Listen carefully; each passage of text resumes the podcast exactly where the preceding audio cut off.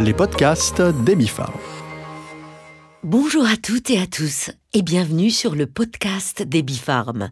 Je m'appelle France Hamel et je suis très heureuse de vous présenter aujourd'hui les différentes manières de gérer ses sentiments quand il joue au yo-yo. Imaginez un jour de novembre, sombre et gris, un stress intense au bureau et par-dessus tout encore une dispute avec l'un de vos proches. Pas étonnant que votre morale soit au plus bas.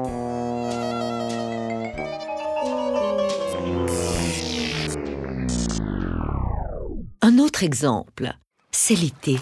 Le soleil brille et vous avez congé.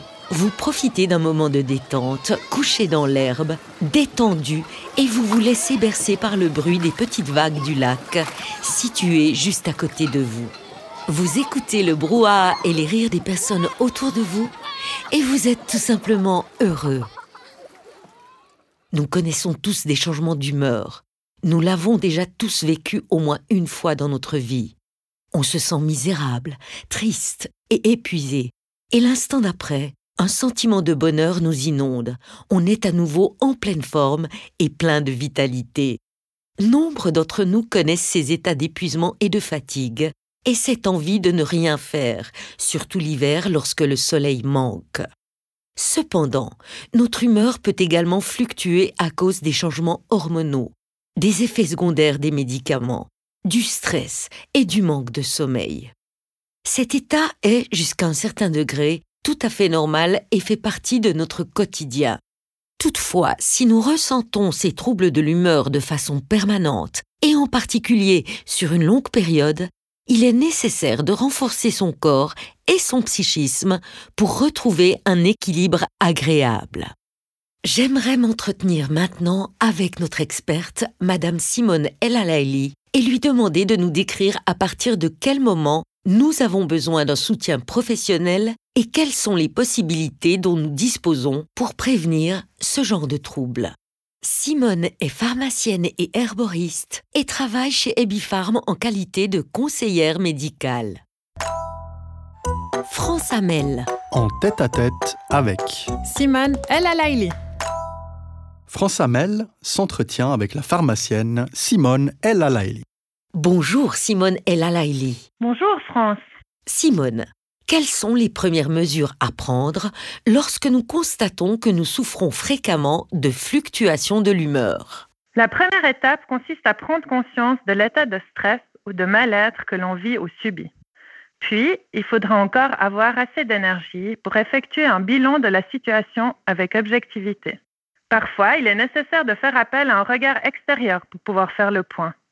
Mais chacun sait que les premières mesures à prendre concernent les piliers fondamentaux de la santé, c'est-à-dire veiller à se détendre, bien respirer et regarder au loin, introduire le mouvement dans son quotidien, profiter des bienfaits d'une alimentation saine et bien sûr garder confiance dans la force guérissante de la nature.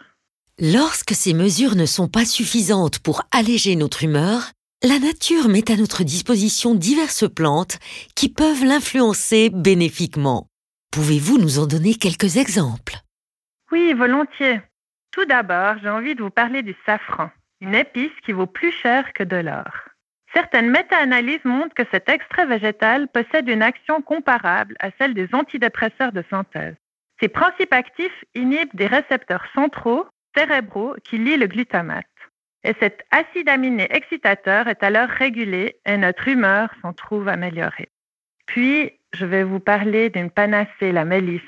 Paracels racontait que la mélisse est la meilleure plante que la terre ait produite. Il disait, elle fait du bien au corps et à l'esprit. Elle a un effet calmant car elle diminue entre autres le marqueur de stress bien connu, le cortisol. Elle améliore aussi la qualité du sommeil et l'agitation intérieure. Mais encore, certains extraits de mélisse se lient spécifiquement au récepteur muscarinique M1 et engendrent une augmentation des performances mentales, ce qui provoque une amélioration de la concentration et de la mémoire. Je peux aussi mentionner le curcuma. L'action anti-inflammatoire d'un de ses composants, la curcumine, serait responsable de son effet antidépresseur.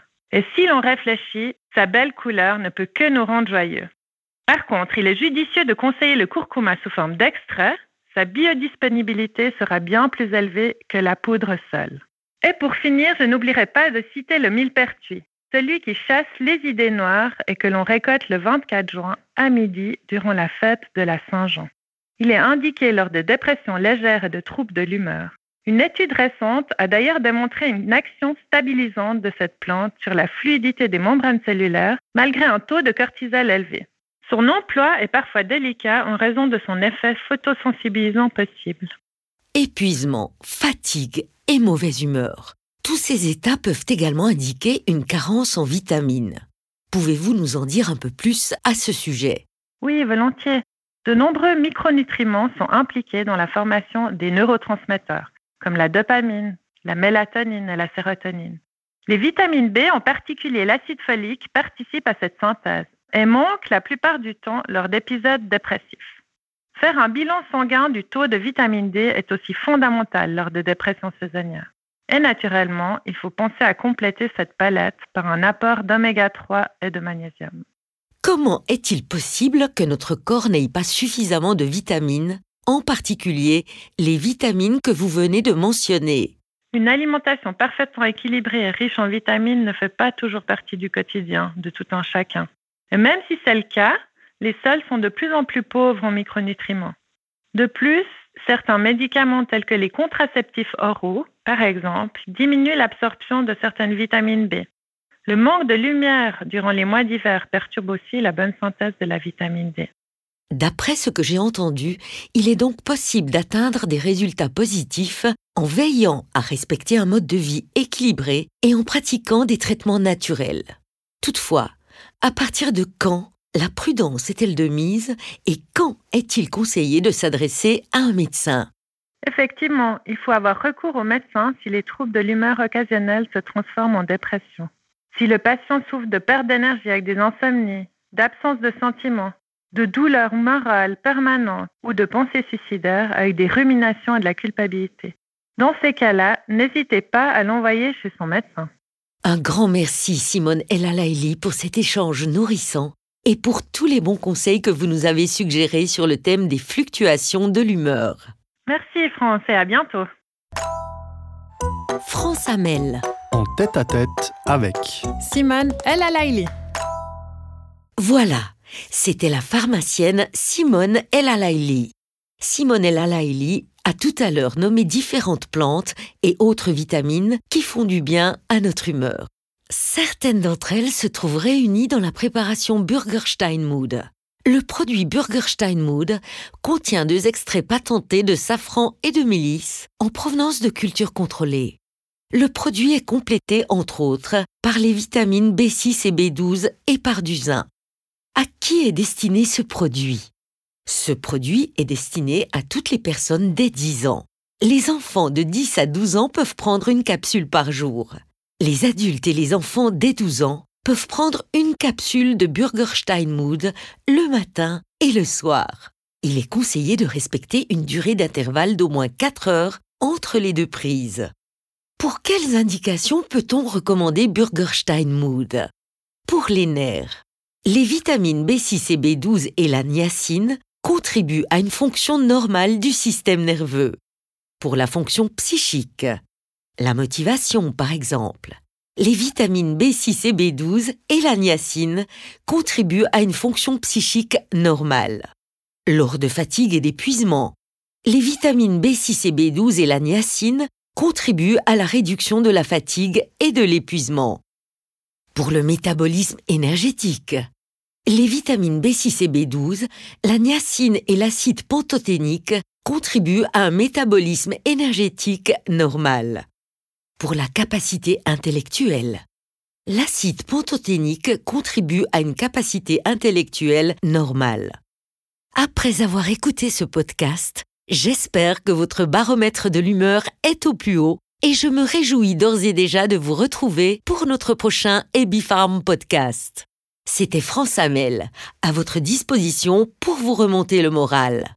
Ceci est un complément alimentaire, ne remplace pas une alimentation variée équilibrée et un mode de vie sain. Les podcasts d'Ebifarm.